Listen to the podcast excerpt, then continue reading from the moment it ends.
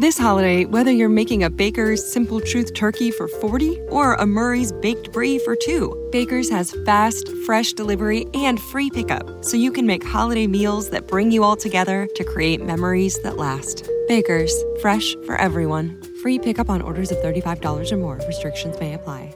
Choose from a great selection of digital coupons and use them up to five times in one transaction. Check our app for details. Baker's, fresh for everyone. Fuera de Series presenta el nuevo podcast Universo Star Trek con un servidor, CJ Navas, y con Dani Simón.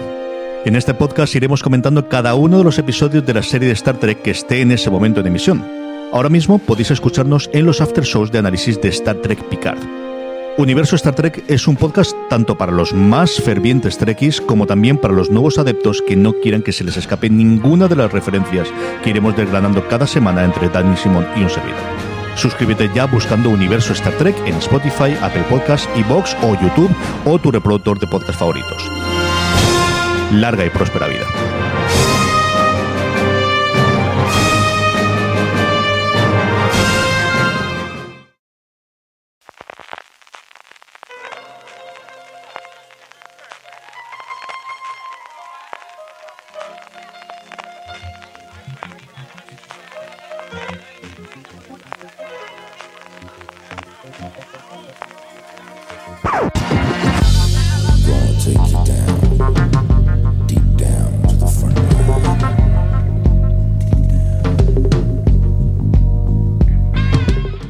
Bienvenidos a FDS Review, el programa de fuera de series donde cada semana analizamos, comentamos y debatimos sobre nuestras series favoritas. Esta semana eh, vamos no con una serie de ficción, sino con una serie documental que nos ha roto un poco la cabeza durante la vacación navideña y ahora que ya ha pasado un poco el exceso de azúcar y de polvorones, vamos a entrar a debatir que es mm, A los gatos ni tocarlos, un asesino en internet. Para hablar conmigo de esta truculencia tenemos a una experta en crímenes eh, sin resolver, que es Maricho Lazábal. Hola, me va lo chungo. Así que esto obviamente me lo vi en cuanto vi la notificación de Netflix. Y otro de nuestros colaboradores a los que también le gusta toda esta cosa adictiva y sangrienta, Miguel Pastor. Hola, y además creo que Netflix me lo recomendó porque sabe que soy alérgico a los gatos. Luego hablaremos de, los gatos propiamente, porque la verdad es que a mí me ha hablado mucha gente preguntándome si podían verlos siendo dueños de gato, pero es una pregunta que haré después, porque primero, bueno, para quien, quien no conozca de qué va esto, eh, es una serie documental, como decíamos, de tres episodios que se estrenó el pasado 18 de diciembre en Netflix y que tuvo ahí como unas semanas de que se hablase mucho de ello, porque en cierto modo, como le pasaba a Wild Wild Country, eh, tiene esa cosa de, de que cuando lo ves, si no conoce el caso, dice, ¿cómo? No he podido eh, nunca haber escuchado esto con lo loco que es y con la dimensión tan grande que tuvo. Pero bueno, sin entrar en mucho spoiler, Marichu, ¿cómo definirías esta historia de A los gatos ni tocarlos? Un señor muy pirado publica un vídeo en internet y a partir de ahí la escalada del drama, desde todo esto que se ve en las series obviamente criminales, de ya sabíamos que apuntaba maneras para estar muy pirado y hacer cosas muy horribles, pues eso tal cual.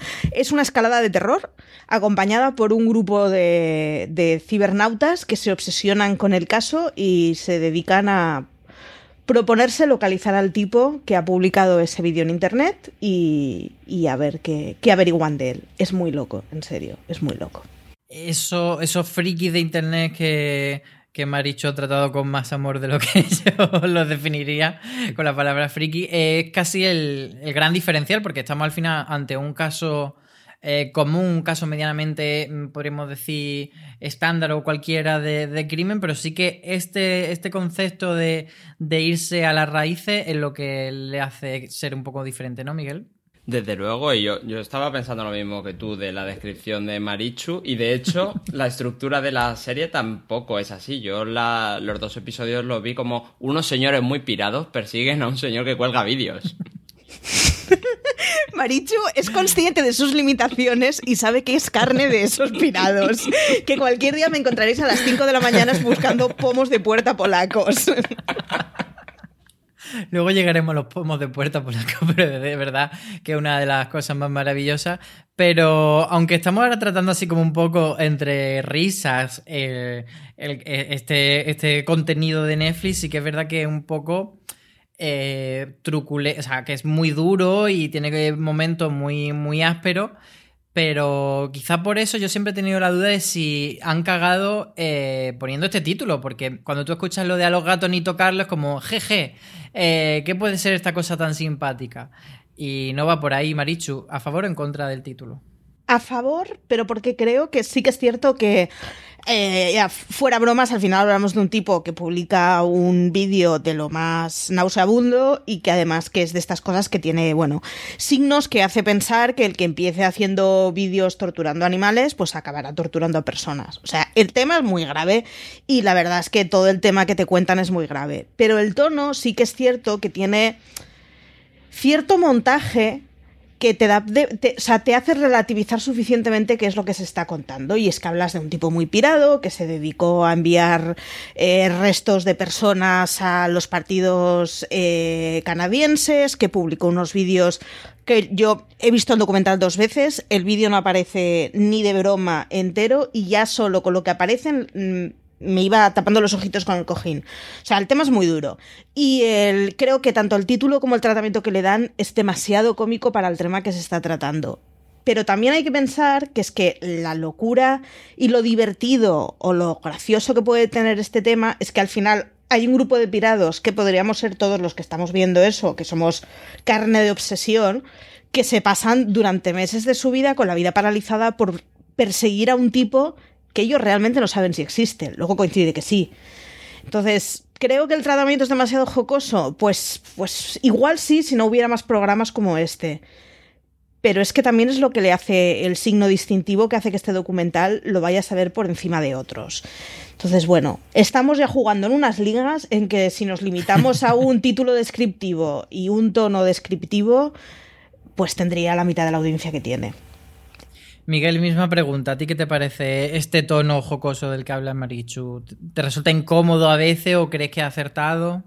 Sí, yo creo que el título no está muy, muy bien puesto, pero con la serie vista sí que entiendo que lo que intentaron es traducir una expresión hecha como, como en, en inglés se llama don't fuck with cats, que es un poco eso, no jodas a los gatos y intenta transmitir con los gatos y intenta transmitir el mensaje de este tipo, eh, todo lo que le pasó al final, sin entrar en spoilers, viene dado por haber empezado a joder con un tema tan delicado en internet, que es un poco lo que lo, cómo empieza este documental, de- donde empiezan a, a plantar la estructura de, de todo ese principio del primer episodio.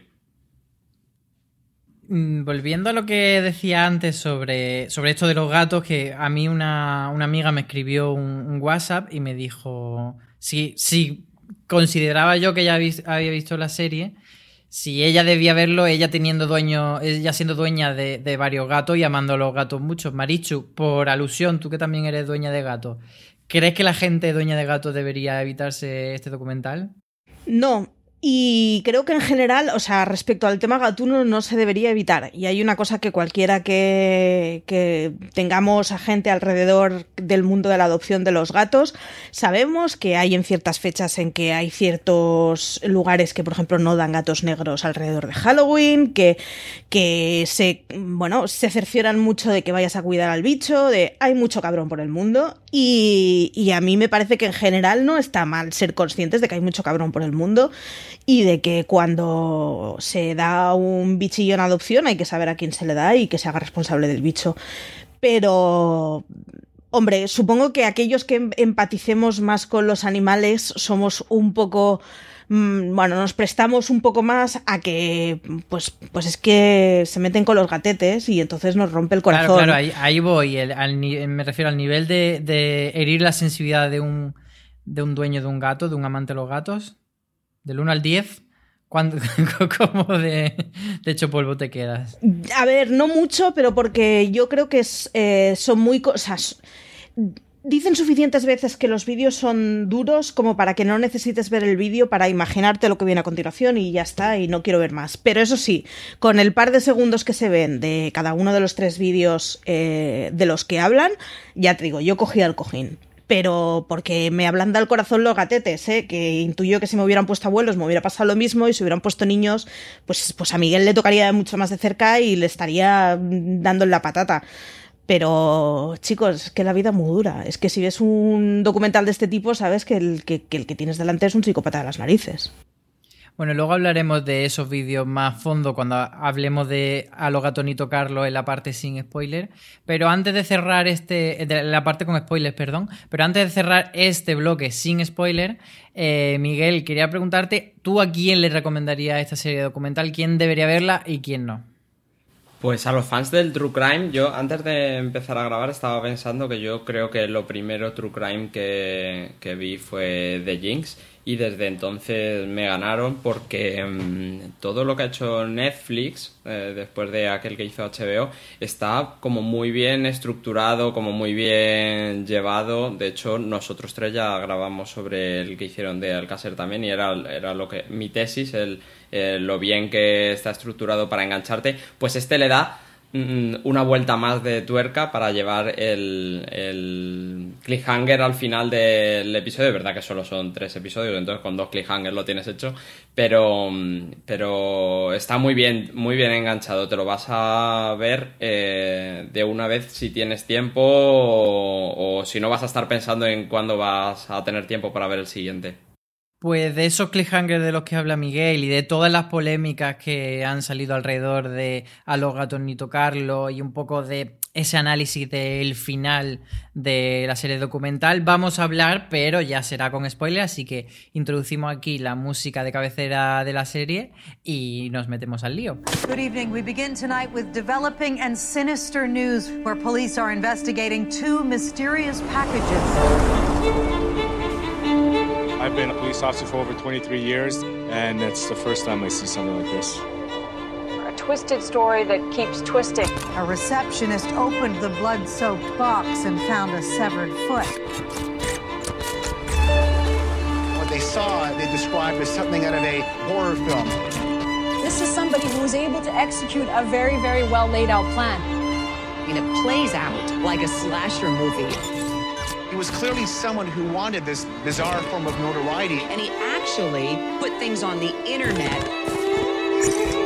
What did you see in that video? There was moments Y ahora sí, quien no haya visto a los gatos ni tocarlo, es el momento de parar el podcast, irse a Netflix, chuparse los tres episodios y volver con nosotros. Así que quien no lo haya hecho, avisado está de que vamos a full. Eh, Miguel, mira, tú me comentabas eh, el otro día fuera de micros que te parecía muy interesante y muy acertado eh, mm, el comienzo de A los gatos ni tocarlo en la ciudad de Las Vegas. ¿Por qué? Sí, Las Vegas, porque realmente Las Vegas es una ciudad del vicio por el juego eh, creada en la nada, en un desierto. Y esa protagonista que nos presenta todo el principio de la estructura lo cuenta muy bien. No sé cuánto de consciente es ella de lo que está diciendo y de cómo está quedando en, en ese vídeo, que tampoco sabemos cómo está editado, pero lo que ella cuenta es, mira, yo no tengo vida. Eh, me dejaron, tengo un gato, esto es Las Vegas, cuando no está jugando esto es el desierto, entonces mi conexión con el mundo es Internet y me gustan los gatos y así llegué a este foro. Y eso es- es- explica muy bien eh, el primer punto principal de, de esta serie para mí es eh, cómo se reúne la gente alrededor de esto porque tienen mucho tiempo. Eh, cuando decía Marichulo de los pomos, si queréis luego lo tratamos, hace falta mucho tiempo para esto, ¿eh? Eh, lo que pasa es que, claro, están llevados por un sentimiento que es el de eh, cómo pueden hacerle algo tan extremo a, a un animal. Y es verdad que lo que decía al principio de que el título te lleva a eso, eh, el, el caso de los gatos, yo creo que por el, por el protagonista, por el asesino, está muy bien cogido porque era justo lo que quería. Un grupo de gente capaz de dedicar mucho tiempo a hacer lo que hicieron, que es a buscarle. Hablaba Miguel de esta, de esta Dina Thompson, que es la, la protagonista que abre el documental, pero hay otros cuantos personajes. Y quizá el acierto de, de este, de esta serie documental sea precisamente eso: el, el no contarte meramente lo criminal, sino centrarse en, en los frikis que estuvieron mm, viéndolas venir un tiempo antes. Marichu, mm, ¿cuál es tu personaje favorito y qué es lo que lo que te gusta de cómo están tratados los personajes. Yo soy extremadamente fan de Dina, pero completamente. Porque me ve, o sea, yo me veo a las 4 de la mañana buscando pomos polacos. Entonces, una semana sin dormir porque estoy buscando pomos polacos. O sea, me veo completamente en ese papel, obsesionada por algo que en, en este caso eh, tiene un fin que se puede llegar a entender, ¿no? Y es que hay un tipo que está torturando animales y que hay que pararle los pies. Puedo entender eso, pese a que para eso están los señores policías y no las marichus del mundo buscando pomos polacos, que conste. Pero es que me, me veo haciendo eso con algo completamente irrelevante. Y es que Internet es, es BP vuelve a tener grandes noticias para todos los conductores. Cuando vayas a repostar tendrás un ahorro de hasta 40 céntimos por litro en Península y Baleares y 35 céntimos por litro en Islas Canarias, incluyendo la bonificación del gobierno. Cada vez que visites una estación BP en la península y Baleares, puedes ahorrar y disfrutar de todas las ventajas que ofrecen en su programa Mi BP. Y si lo haces desde Canarias, podrás disfrutarlas a través del plan Dino BP. Así que ya sabéis, BP nos lo pone fácil para ahorrar al máximo estés donde estés. Hazte con su tarjeta en sus estaciones de servicio y si quieres consultar más información, puedes hacerlo en mibp.es y plandinobp.es.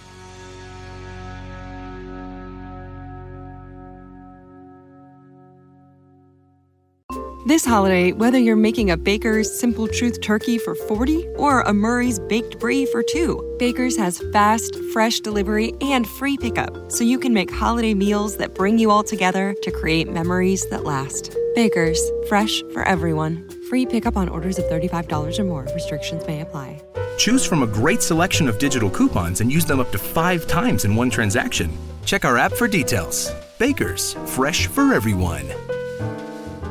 Es, o sea, es el anzuelo perfecto para los que somos obsesivos. Es un comevidas maravilloso.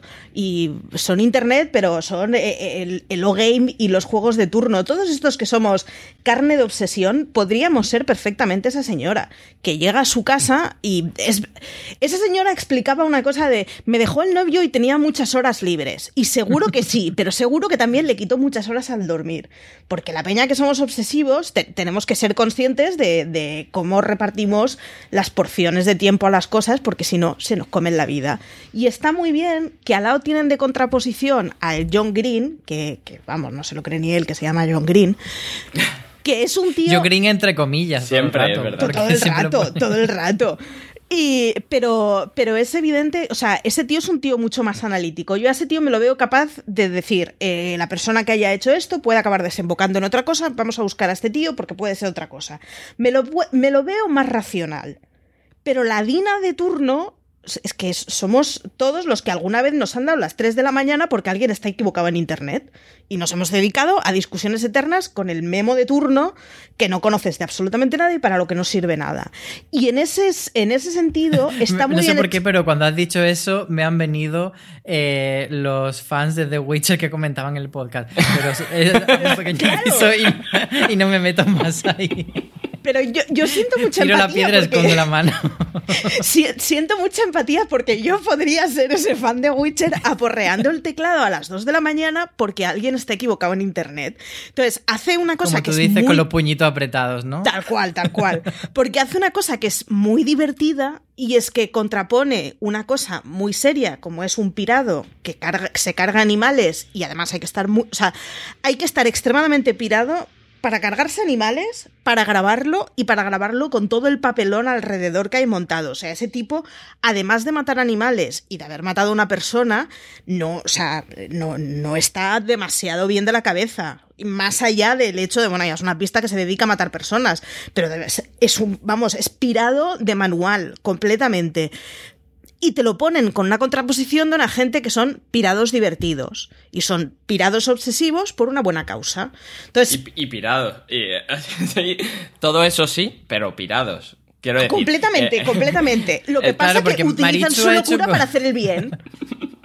Maricho ha hecho como una, un análisis un poco que yo no sé si tú estarás de acuerdo, Miguel, de que Dina está locker locker y que el otro, John Green, es como locker pero, pero analítico. Yo no estoy tan de acuerdo porque a mí me parece que John Green también está un poco como la maraca de Machín. Miguel, Bueno. ¿cuál es tu opinión? Claro, por supuesto, por supuesto. Y, to- y toda la gente que está ahí, eh, los moteros locos, eh, las Los 10.000 moteros personas que entraron en el buenos. foro, toda esa gente no está bien. Pero también les permite evolucionar esta, esta tecnología a eh, ni Dina ni John Green, entre comillas, eh, pasean por donde ellos viven, pero se dedicaron varias noches a pasear por Ámsterdam en Google Maps para ver si encontraban unas escaleras. Y John lo cuenta en el, en el documental súper bien, que decía, ella se iba por un lado, yo me iba por otro, no ibais por ningún sitio, estabais en vuestras casas, estabais clic, clic, clic, clic, clic, clic, clic, clic, a las 4 de la mañana, entonces bien, bien no estabais. Y creo que esa tesis el documental la deja clara. Sí, porque de hecho cuando encuentran la, el edificio este del que se hace la foto eh, Luca, pues ya ahí llega el momento en el que John Green no se atreve a personarse y manda a la policía. Para vosotros, mm, ¿cuál es... O sea, ¿cómo escala este caso hasta volverse tan tan loco? ¿Dónde está el punto de inflexión? Yo creo que en el momento. Ah, y Yo, o sea, el gran punto de al que están persiguiendo más allá de un tío que tortura es un auténtico pirado, fue el momento de los 200 grupos de Facebook con entre 5 y 15 seguidores de club de fans de un tipo al que no conoce nadie. O sea, la cosa esta de este tipo vive en una realidad paralela en la que él es super fancy un, vamos, un modelo de narices con un montón de fans y que él mismo en su casa, es que además me lo imagino, comiendo ganchitos y calzoncillos, haciendo grupos de Facebook en donde haya cinco seguidores que realmente no existen. O sea, a mí ese fue el momento de. a- Hay algo en este tipo que, que es carne de, de loquero más allá de, de a dónde desemboque esto que estamos viendo. Que luego desemboca en cosas muy heavies. Porque vamos, yo, o sea, yo me estoy imaginando al conserje del partido eh, del primer ministro en Canadá recibiendo una caja con un pie. Y yo, en serio, quiero ver ese momento. Yo creo que ese, lo del pie es uno de los más locos, pero a mí cuando, cuando me hace ya decir, vale, estoy súper dentro, el cliffhanger del primer episodio, que si no recuerdo mal, es John Green como diciéndote, vale, hasta ahora hemos estado aquí con lo de los gatitos, pero va a pasar algo más y, y viene en el siguiente episodio. Además fue como un episodio que me vi, pues, lo típico que dice, venga, antes de dormirme de 11 a 12 o de 11 y media a 12 y media, me lo pongo tal, y ya mañana me veo los otros dos. Y cuando acabó ese episodio fue como, vale, ahora sé que voy a trasnochar porque me tengo que ver los dos siguientes episodios. Para ti, Miguel, ¿cuál fue el punto de, de enganche de decir, bueno, estoy viendo eso que hablábamos, un poco eh, la, la serie simpática de estos frikis, hasta decir, ostras, ostras, lo que viene? Sí, es verdad que eso es un punto de inflexión, pero a mí me enganchó desde el principio por eso, porque empatizo mucho con el problema que está contando, que es gente que es que no tiene otra cosa, que es que... eh, pero no desde el lado malo, o sea, mm, su, su tiempo lo van a canalizar a juntarse con gente que si la tecnología no hubiese evolucionado hasta donde está y las comunicaciones no se hubieran evolucionado hasta aquí, eh, no, no conocerían, una no conocería al otro, incluso eh, mm, no conocería a su vecino. O sea, Dina para mí no, no es una persona que no va a conocer a su vecino y menos en un sitio como, como Las Vegas. Eh, es verdad que, que ahí es un punto de inflexión y te cambia la historia y es otra historia, pero a mí desde el principio me enganchó esta historia de Stalkers. Lo más loco que pasa en A los gatos ni tocarlos es, Marichu, ¿te quedas con el pie o es otra cosa? No, yo creo que me quedo con el caso de Edward Jordan, que es el tipo al que se acusa en falso y acaba suicidándose. Es decir, fuera de todo este cachondeo, de lo que hablamos es de gente. El de Namibia, ¿no? Sí, de gente que aporrea un teclado y aporrea un teclado con jijis, jajas y con te vamos a rajar. Hay una frase que, que la noté, de hecho, que es tienes que luchar para no perder el control. O sea, creo que tenemos que ser un poco conscientes cuando estamos en internet que a alguien que le conoces le puedes decir "Mm, voy a sacar la cuerda de piano y todos sabemos que no va en serio y vaya risas, pero a alguien que no conozcas tienes que ser consciente que aquello que tú escribas no llevará tono y puede ser entendido con el peor de los tonos. Y que la persona de la que se lo cuentes puede ser la persona que esté más jodida del universo. Y es que, bueno, esto cuentan pues un montón de gente con antorchas y desahogándose, rajando muy a, lo bestia contra un tío con una depre de cojones acusándole de cosas que no son y pues, pues bueno, pues se suicidaría y a saber qué parte del componente tenía él, joder, es que llego a mi casa, intento desconectar, enciendo el ordenador y tengo cientos de notificaciones de gente que dice que me va a rajar. Hay que tener mucho cuidadito y cuando alguien está equivocado en internet, las cosas se dicen con muchos emoticonos de sonrisas, siempre. Lo máximo que sea es que a ti te llamen imbécil de vuelta pero que no, no estés jodiendo al de lado. Y yo creo que es, sobre todo porque el psicópata que mata gatos y en una escalada acabará con una persona, ese es, es carne de mentes criminales y es lo que hay. Pero los loquitos en el grupo de Facebook aporreando un teclado podríamos ser todos en un mal día. Es decir, hay que ser muy consciente cuando se está en internet que el de enfrente te lo puede oír con el peor de los tonos y además estando muy jodido. Y me, me parece que es el, la escena más jodida, sobre todo porque me parece que es la más vulgar de todas y la que podría ocurrirnos a todos de, mm, pues eso, pues me desperté un día y no sabía muy bien cómo, pero había mucha gente diciendo que querían acabar conmigo. Sí, además que algo que la serie documental pasa un poco por encima, porque como Sí. que llega a ese callejón sin salida, pero luego echa hacia atrás y, y no vuelve más ni da demasiadas explicaciones de, de, pues eso, hasta qué punto influyó toda esa, ese barullo que se generó en internet a miles y miles de kilómetros de donde vivía este señor. Pues eso, si influyó o no influyó en su suicidio. A mí, por ejemplo, también me llama mucho la atención eh, los confesionarios de la madre de, de Luca, del asesino, cuando decía que, pues eso, que ella estaba allí en su casa, llegó la policía y ella les pregunta, ah, ¿pero qué venís por lo de los gatos? Y, y toda esa parte, incluso ya lo de la historia de Manny, ese, ese alter ego que se supone que, que se inventa Luca para, para tener con una coartada, también llega a unas cuotas de, de loquismo muy grandes. Miguel, ¿tú cuál, cuál es lo más loco con lo que te quedas? A mí lo que más me impactó fue eh, cuando el vídeo que, que graba la cámara de la comisaría, cuando él está, eh, le están tomando declaración, porque eh, implica no solo la premeditación que tiene para toda la historia llevarle hasta ese momento, sino eh, la poca capacidad de empatizar que tiene Luca que pide la chaqueta, cómo cruza las piernas para, eh, como en el lazo de lo que yo quería hacer era esto, ya no es solo todo el trabajo que había hecho previo con ese abogado de contarle historias para cuando lo necesitase, sino que hace el cruce de piernas, pide la chaqueta porque tiene frío y es una almohada y yo ahora me echo a dormir porque todo lo que he hecho está completado.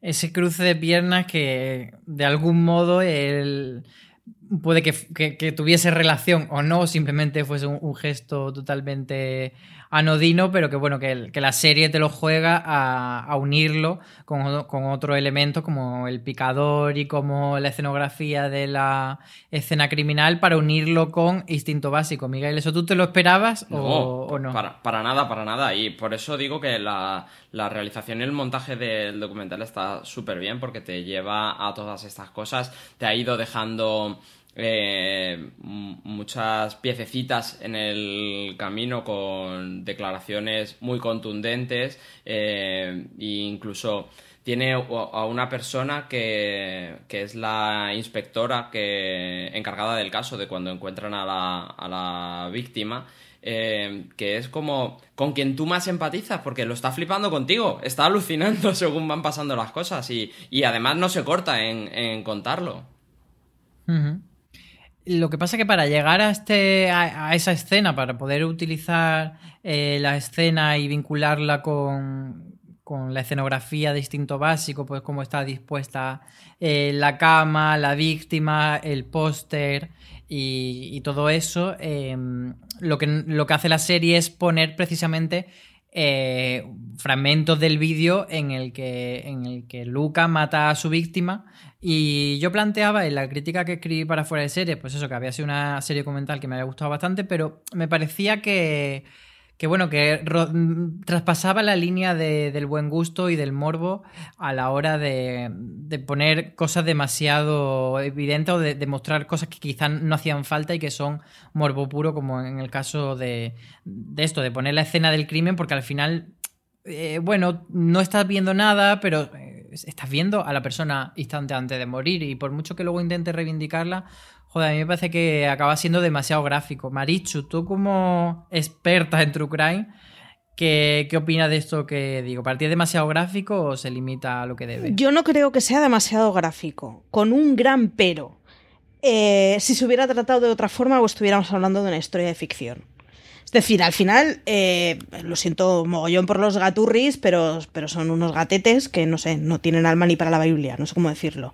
Pero eh, lo último que hace es una persona. Una persona que tiene familia racional, que en algún momento le habrá llegado que se hace este documental y que, bueno, uno de ellos eh, di- directamente del entorno cercano ha sido entrevistado, ¿no? O sea, es es todo muy gracioso si al final hubiera una figura como fuera un Kaiser Sosé y, oh Dios mío, cómo lo tenías todo planeado. Es muy divertido por eso, pero es muy divertido desde el momento en que te distancias completamente de lo que estás hablando, es de un pirado que acabó cargándose un chaval. Y ya está. Y respecto a lo que se suele hablar siempre del respeto a la víctima, del recuerdo a la víctima, de... Es, yo creo que es de los documentales por los que se pasa más por el arco del triunfo cualquier tipo de respeto a la víctima que pueda haber. Es muy difícil, es un documental que es muy difícil verlo sin grandes dosis de humor y sin grandes dosis de relativizarlo. Hay una frase maravillosa que es eh, cuando hablan del, del vídeo en el que se cargan al chaval, nos preocupaba la persona a la que acababa de matar, pero ¿por qué al perro? ¿A qué venía eso? Va- vamos a ver. O sea, ¿cómo que no, nos preocupaba la persona? eso es Sí, tremendo. Claro, o sea, es, es muy Es que no es bien, muy Maricho. Es, es lo que te, no, intentaba contar al principio. Es que esa gente no está bien. No, pero que realmente, o sea, hay un momento en la madre en donde dice, ¿no? Los defensores de los animales están absolutamente cucus todos. Y no, no, no compartiendo esa frase generalista, sí que tiene el rollo de efectivamente, o sea, la madre no, o sea, la madre no se entera de nada y su hijo la está engañando completamente. Vale.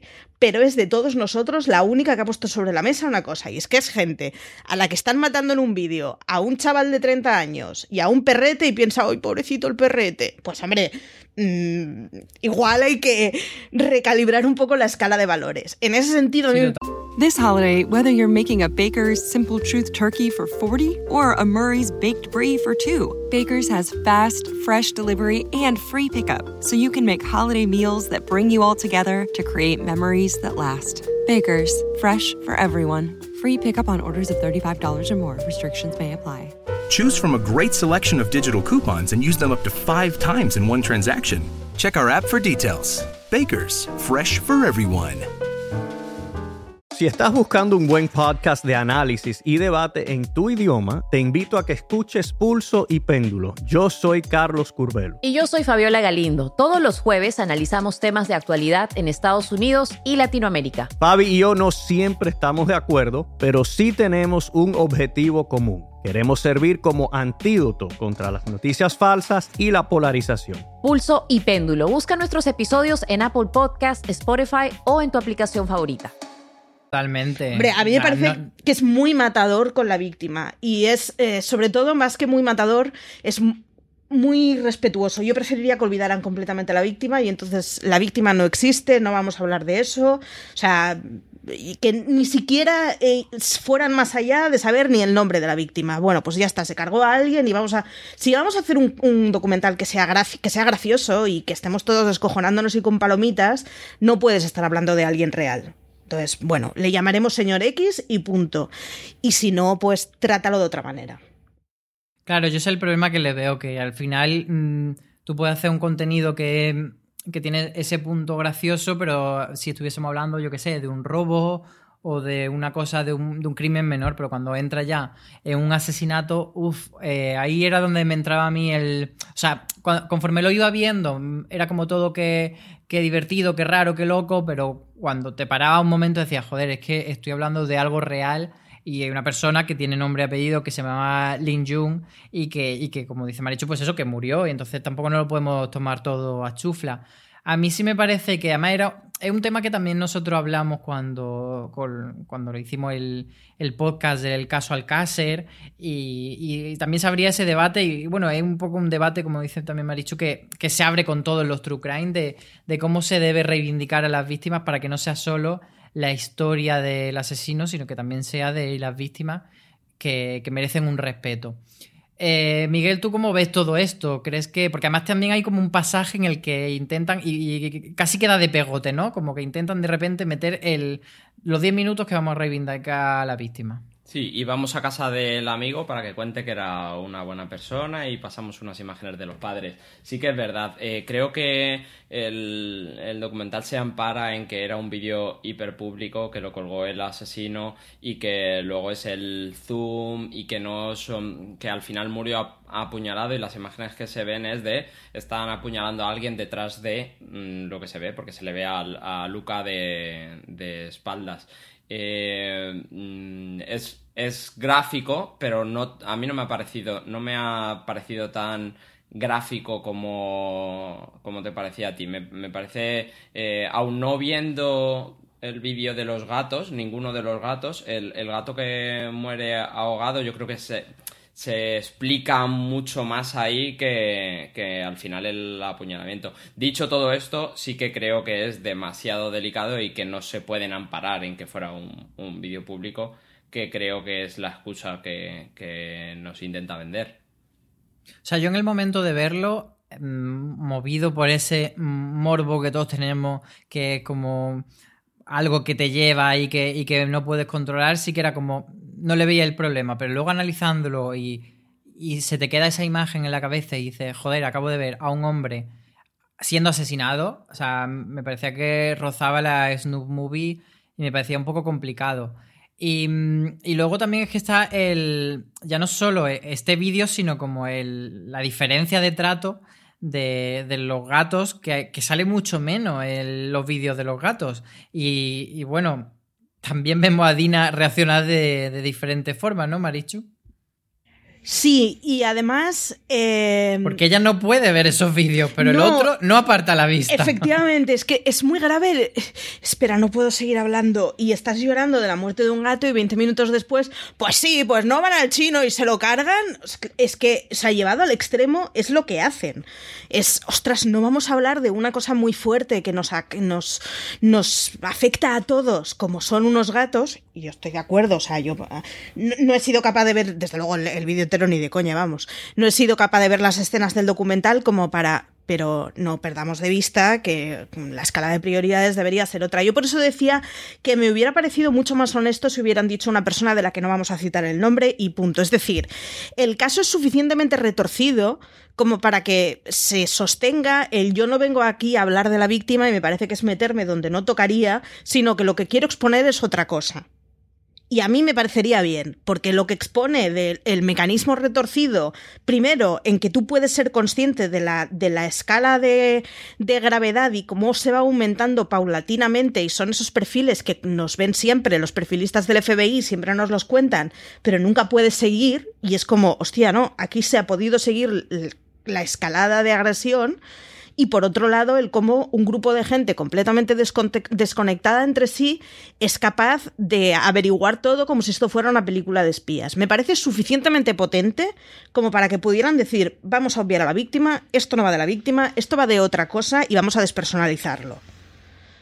Pero claro, es lo que dices tú, ¿no? Los diez minutitos de vamos a poner las imágenes de los padres y decir, ostras, que para la sociedad china cuidar a los padres tiene que ser una cosa del hijo mayor y no, mira, o sea, no nos pongamos ahora a simular que somos respetuosos, porque, porque no, porque al chaval al que mmm, se pasaron por el puñal, pues los has llevado con extremadamente poco respeto.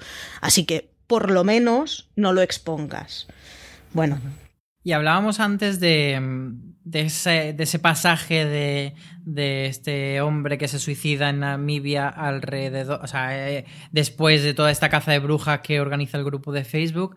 Y decíamos que se quedaba un poco, pues eso, como medio en el aire o como que no quedaba bien contado. ¿Para vosotros hay alguna otra cosa que, que sea una incógnita o que no esté bien contado o que se haya quedado un poco a medias, Miguel? Ay, claro, pero creo que juega a eso, a dejar en el aire que una, una de las frases que dice la madre, que es que en el primer vídeo se ven las manos de alguien que maneja el vídeo y nunca se recoge eso cuando ya saben que ha sido él, porque ella lo justifica como alguien había sido, pero luego el documental te deja ver como que se había inventado lo que tú decías, se ha inventado un alter ego para poder decir que eh, lo hizo, que él no lo hizo solo, pero sí que había unas manos manejando esa cámara.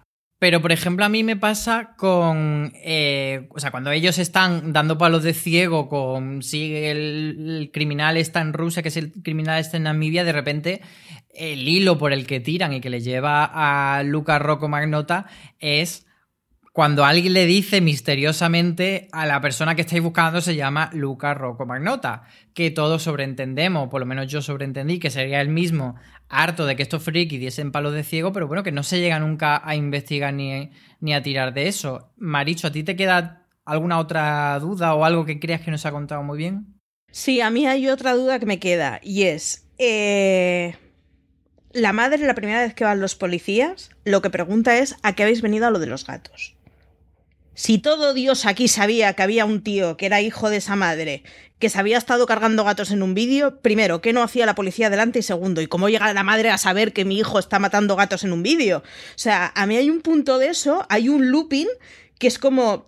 Porque en el documental te hacen, te hacen pensar o te hacen de alguna manera te, te, inducen a pensar que internet es muy pequeño y todo se sabe y oye esto no es radio patio o sea, ¿cómo coño va a saber esa señora que están acusando a su hijo de haber matado unos gatos? Ahí hay un salto que no nos han explicado y que puede ser mucho, o sea, puede quitarle muchísimo glamour a todo lo que nos están narrando. Y puede ser, pues, que al final, que no, no, que el propio Luca Magnota dio su nombre, estos dieron el nombre a Luca Magnota, localizaron que estaba en Canadá, que tampoco hace falta mucho por, por, las fotos, y a partir de ahí fue una cosa que llevó la policía, desestimó y no quiso acusar más. Quiero decir que nos están dando una pátina de superespías que puede ser muchísimo más llano y muchísimo con menos glamour de lo que nos están vendiendo. Pero claro, pero es que si no son una gente muy pirada buscando pomos polacos y ya está, y se acaba la historia. Cada vez que dice los, los pomos polacos eh, se me da, se me va la risa. Eh, pero bueno, uniendo un poco esta, esta línea de pensamiento que tú estabas lanzando, me, me, viene al pelo para hablar del final y de cómo, bueno, la propuesta de, de, la serie documental de Netflix es si toda esta atención que le estaban generando, que le estaban prestando en internet a un tipo un poco pirado, mm, fue lo que derivó a que ser un poco pirado fuese un mucho, mucho pirado. Miguel, ¿tú qué te parece un poco esta reflexión que intenta lanzar la serie al final? Nada, cogida con pinzas, no estoy nada de acuerdo con ese argumento. Este señor eh, sabía eh, a quién dirige, a qué grupo de gente de pirados se debía dirigir para, para, conseguir esa, esa, llamada de atención. Y um, muestra de ello es lo pirados que ellos están. A mí, a mí justo antes de, de, lanzar este argumento, me gusta y me hace mucha gracia la, la reunión de Dina y John, donde en un, en un diner americano, donde ella le dice, gracias a ti eh, yo volví a esto y sin ti no habría podido conseguirlo y entiendo que tú sin mí tampoco. Y él dice, no, no, yo, no, yo no, podría no. haberlo hecho. es, es, te, pero en, en, una sola conversación, donde es la primera vez que ellos se encuentran, te, te coloca a esta gente. Esta gente... Eh, y, y, voy por, por, lo que tú dices, Álvaro. Son tan previsibles y además eh, eh, mi cabeza racionalizó lo que decíais antes como es eh, Luca el que les ayudó. Porque es Luca el que les está manejando. Aunque ellos creen que son super detectives, es Luca el que les está dando todas Hombre. las cosas que van necesitando. Incluso cuando eh, Luca les ponía la... la eh, la conversación esa en ruso que se oía, que parece ser que era de una serie, eh, yo entiendo que él sabe que ya hay tecnología, igual que hay tecnología para visitar Ámsterdam eh, sin salir de tu casa, o el Google Imágenes para que mmm, colocar esa manta en, en quién vende este tipo de mantas. Eh, él era el que les iba colocando todas las cosas. Ellos son solo eh, los títeres que él necesitaba para darle repercusión a la historia que quería hacer. Bueno, entonces eso, si, si, eran los títeres, eh, son entonces los peones, eh, o sea, eso vuelvo, vuelvo, a esa idea, Marichu, son los frikis, los peones de Luca y por tanto hicieron lo que él quería y, digamos, mm, formaron parte de su juego y le hicieron crecer? Sin duda. O sea, son unos obsesivos a los que les has dado un entrenamiento con un entretenimiento con el que pueden tener 16 meses de su vida ocupados. De eso no tengo ninguna duda. Lo que pasa, que yo reconozco que en estas cosas, eh, o sea, yo, el, motivo por el que me divierto tanto con los true crimes, más allá de lo que, del caso que estén contando y con muchos de estos casos, es porque al final sigo, el, sigo la máxima esta de cuando ves vídeos en internet que es evidente que tienen que estar montados, el I want to believe. Pues, o sea, hay que entrar en el documental. Tienes que creerte absolutamente todo lo que te están contando y hay que entrar en el cachondeo. Y de ahí vuelvo a decir por qué me molesta lo de la víctima. Creo que esto es todo. o sea, una cosa que se ha orquestado para explicarla con un tono muy épico y joder, cuál es el poder de las redes de, de llegar a averiguar la verdad, ¿no? Hombre, se me dan una nota en donde me dicen nombre, apellido y país, pues tan difícil no es, joder. Pero es que hay que entrar en ello. Y si no, eh, la lectura es mucho más triste y es que hay un grupo obsesionado con muchas horas libres en su vida a las que es que la lectura real. un de narices claro pero lo que digo es que si entras o sea si entras a tomarte en serio eso y a, tomarte en serio que hay un auténtico psicópata que ha estado manipulando un grupo de cientos de personas, volviéndose locos por Google eh, Street Views, mirando de qué forma son los semáforos de cada ciudad, es mucho más duro de digerir. Porque yo, o sea, claro, llegados a esa, yo que hay un psicópata que mata lo entiendo por simple estadística, pero es que los otros eran grupos muy grandes. O sea, toda esta gente no vota, ¿no? Que dice Barlett en uno de los episodios de La Casa Blanca la, fuera de, del cachondeo que tiene el documental, el documental es tristísimo y es durísimo de digerir. Y es que al final, pues eso, es que hay un asesino que ha estado danzando muñecos con, con, cientos o miles de personas en un grupo. Es que además, los, o sea, los números de los que hablaban que había llegado a juntarse el grupo eran enormes. O sea, ya entiendo que de ahí habrá un núcleo duro que serán 20, que serán los pirados de verdad, que estarán con el Street View. Pero claro, es que si, si ves el documental sin todas esas florituras y sin todas esas ironías, es difícil de digerir, ¿eh? Y es difícil de digerir y, no por el asesino. Yo no, le, no les culpo a él. Yo creo que son títeres, pero no les culpo de engrandecer con su, con su ansia de saber y con su con, ese mal gusto que tienen en, ir encontrando y cabrearse por lo de los gatos, no, no les culpo. Sí que creo que, que han sido títeres y que si no hubiesen sido esos, habrían sido otros. O sea, eh, creo que el asesino lo tiene todo tan bien estudiado como para dirigirse a lo que le sería más fácil. Y también creo que por lo menos en mi caso me pasa que el documental me da una oportunidad de creerme más listo que ellos y, decir que a mí no me habría pasado, porque cuando empiezan a salir todas esas imágenes de él, de los foros de Facebook, yo antes de que se desvelase todo lo que él estaba haciendo, yo estaba viendo con, mi mujer y dos o tres veces yo decía, pero esta gente está en internet todo el día y no ve que esa cara no es de ese cuerpo, no, no, no, no ven que ni, le han pasado un filtro, que la cara brilla, o sea, me dio esa oportunidad de, de poder despegarme de eso, que no sé cuánto de despegado estaré, habría que verme en el caso. This holiday, whether you're making a Baker's Simple Truth turkey for 40 or a Murray's Baked Brie for 2, Baker's has fast, fresh delivery and free pickup, so you can make holiday meals that bring you all together to create memories that last. Baker's, fresh for everyone. Free pickup on orders of $35 or more. Restrictions may apply. Choose from a great selection of digital coupons and use them up to five times in one transaction. Check our app for details. Baker's, fresh for everyone. Sea, yo sí que entiendo que eso, que si no hubiesen sido estos friki habrían sido otros, pero creo que sí que ellos, o sea, lo que Luca necesitaba era alguien que jugase con él a ese juego de policacos y fueron ellos. Entonces entiendo que sí que forman parte de la creación del monstruo.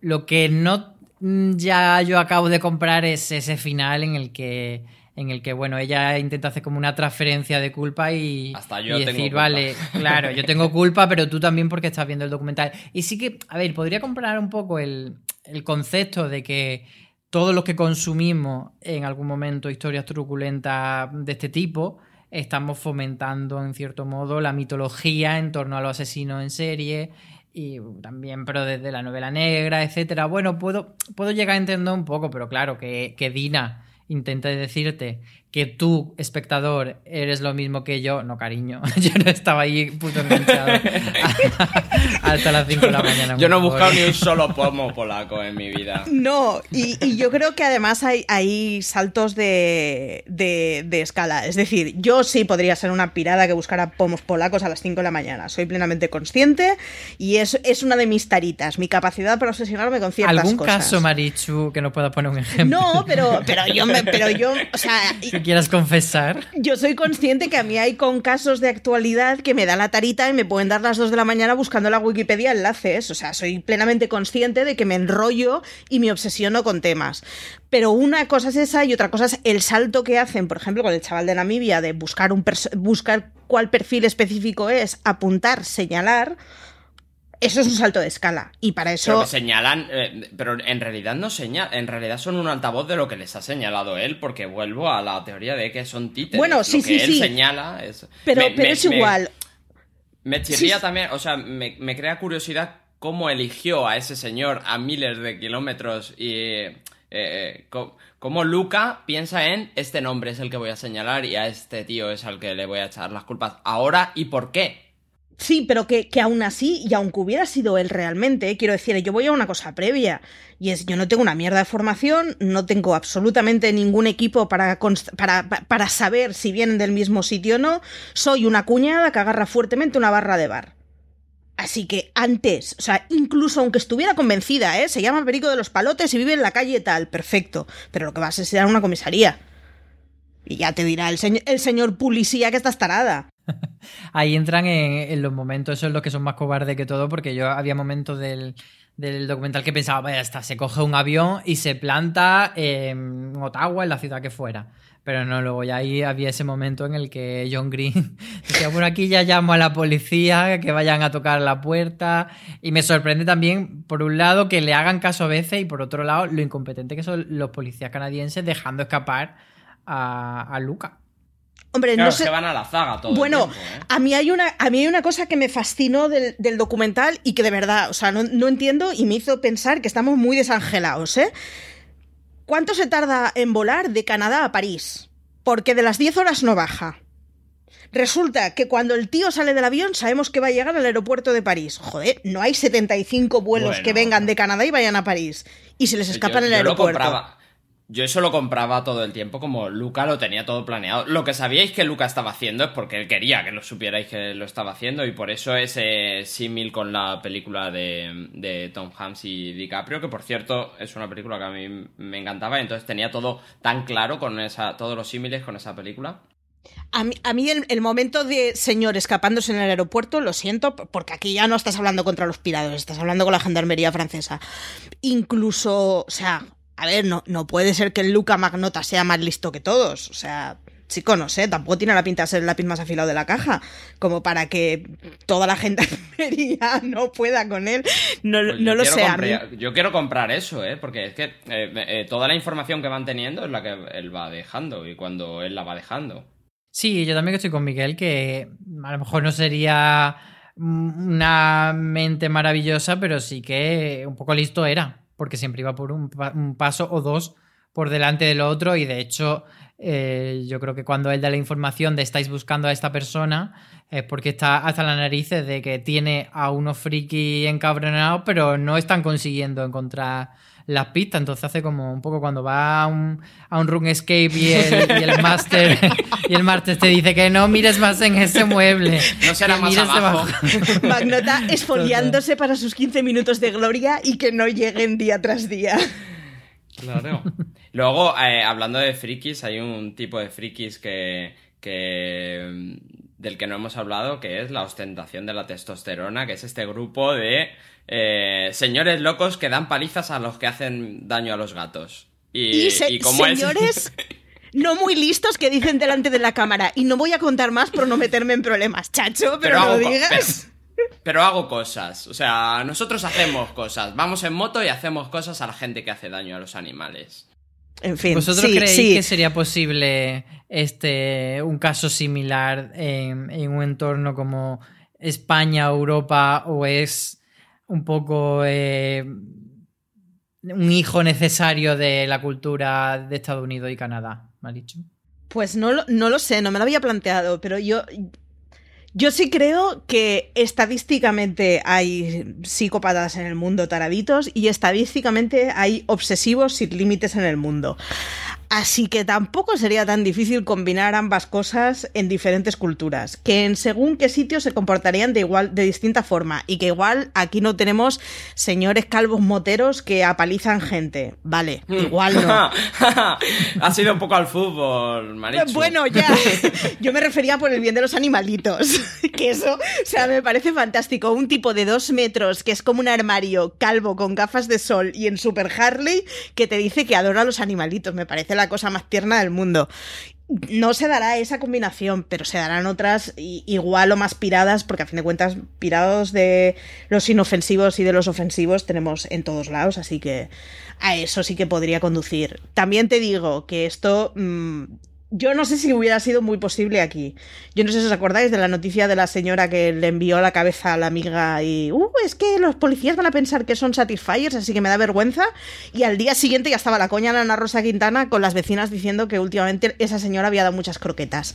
En este país creo que no seríamos capaces de llevar un, un- un caso así sin que, fuera, sin que hubiera sido un cachondeo general y una histeria colectiva. Pero vamos, que por estadística Sí, se pueden mezclar de- ambas cosas. Por lo del cachondeo me viene el, el famoso El hombre del semen de- del programa de Ana Rosa. Eh, por concluir un poco eh, este podcast, eh, Miguel, ¿qué es lo que más te ha gustado, lo que menos, lo que sí, lo que no de A los gatos ni tocarlos? Justo lo que, lo que decía antes, el- lo bien que está llevado y, y, jus- y cómo son capaces de jugar con ese humor que luego cuando lo hablas más despacio y cuando lo que tú decías lo digieres te das cuenta de que eh, hay alguien que ha muerto y que se está viendo en pantalla, pero cuando estás metido, estás metido y te lo estás comiendo entero y son capaces de vendértelo desde el principio. Es lo que mejor me ha parecido. Y eh, lo que peor... Es que no me ha parecido nada muy mal. Lo que peor me ha parecido es que Marichu defienda a los locos, a los reales locos de... a los reales locos de este documental, que mm, yo lo veía muy claro que el documental estaba hablando de, de sus protagonistas desde el principio del episodio y Marichu no. Marichu, por alusiones, ¿tú qué, qué destacas de esta serie documental de Netflix? Destaco que empatizo con los señores que a las 5 de la mañana buscan pomos polacos, eso sin duda. Ajá. Y que no, que a mí la parte, o sea, la parte en la que me parece que pincha mucho más y me parece que le pasa a varios True Crimes y es que después de un holgorio y un montón de escenas muy divertidas querramos, que, queramos limpiar conciencias. Y lo hace con cómo trata la víctima y lo hace con el final, ¿no? Y el final pretende ser el "Mm, te he pillado, ¿eh? Al final tú también eras cómplice.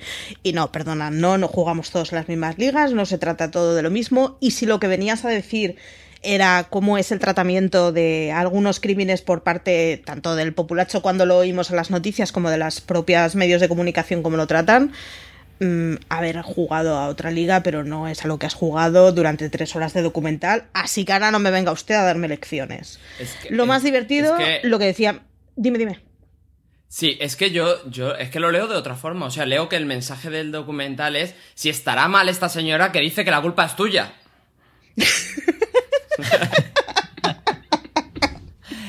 Fíjate que, no sé, a mí me da la sensación de que no, de que el documental ahí tiene como, como casi una crisis La de- moralina de, de todos tenemos Sí. que ver. Pues, Claro, de en plan de, bueno, yo he hecho esta mierda, pero tú la estás viendo. Así que, como, como tú estás ahí como espectador, mm, eso justifica que yo esté aquí como. Y claro, a mí me parece que, que, que no es. No es equiparable, es como cuando se habla de la telebasura y, y- y siempre se critica, pues sálvame y todo este tipo de programas. Y luego hay quien dice, pues es que mm, si existen es porque hay gente que los ve, ¿vale? Pero independientemente de que haya gente que los ve, hay unas líneas éticas que, que se pueden cruzar o no. Y entonces, en todos estos programas tipo Espejo Público, Ana Rosa, etcétera, evidentemente siempre va a haber una base de espectadores, pero me parece que sí que hay una responsabilidad por parte de- del canal y de la productora y del propio programa de decidir cruzo o no cruzo esta línea a la hora de tratarlo y, y que forma parte de tu profesión y tú eres el que tienes que tener esos valores éticos. Entonces, cuando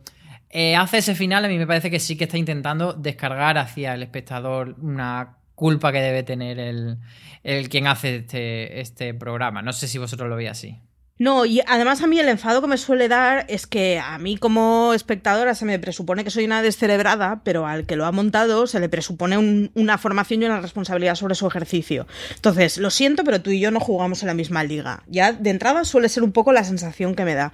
Pero además, insisto, si eso era lo que venías a contar, lo has hecho muy mal. Claro, porque no, puedo estar regodeándome durante tres horas con Jojo, mira los pirados, montando grupos en Facebook, para al final dedicarle dos segundos a decir, "Mm, y aquí ahora el mensaje profundo. No.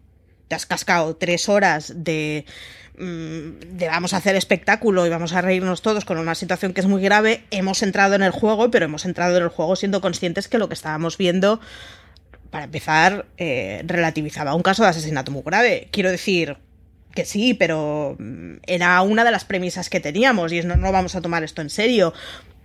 Luego, no. no. A mí es que en estas me suele dar mucha rabia. Me pasó también con Alcácer en los últimos dos minutos de y ahora te voy a hacer una leccioncita sobre la violencia de género. Me- no, a mí eh, en este tipo de documentales me parece que si vas serio y tienes una tesis, defiéndela. Pero lo que no puedes hacer son 7 millones de horas de un argumentario y en el último minuto, no, es que en realidad mi tesis era esta. Pues tío, pues, pues has sido muy poco competente. Si durante 10 horas me has contado A para decirme que lo importante era B, has aprovechado muy poco tus minutos de gloria. Totalmente, bueno, pues con esta reflexión y con todo esto que hemos hablado sobre las contradicciones que, que nos mm, genera eh, a los gatos ni tocarlos, nos quedamos. Muchas gracias, Marichu, por estar conmigo una vez más. Nada, muchas gracias a ti. Me voy a ver pomos ahora en cuanto colguemos. Y muchas gracias también a ti, Miguel Pastor. Muchas gracias a ti, Álvaro. Yo también voy a ver pomos, pero es que es mi trabajo. y además es verdad.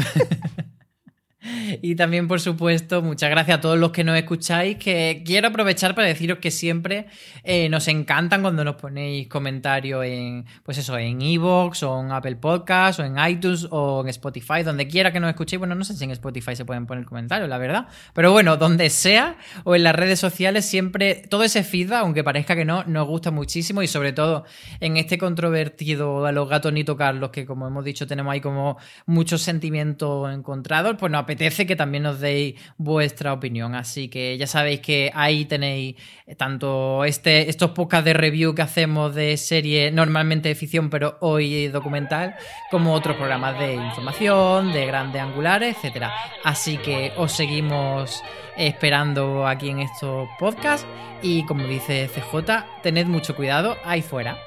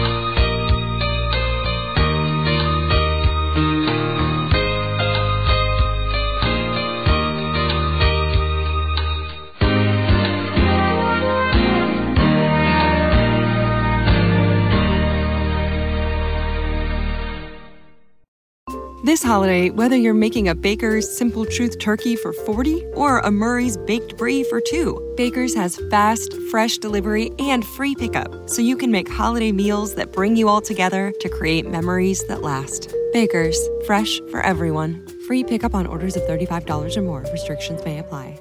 Choose from a great selection of digital coupons and use them up to five times in one transaction. Check our app for details. Bakers, fresh for everyone.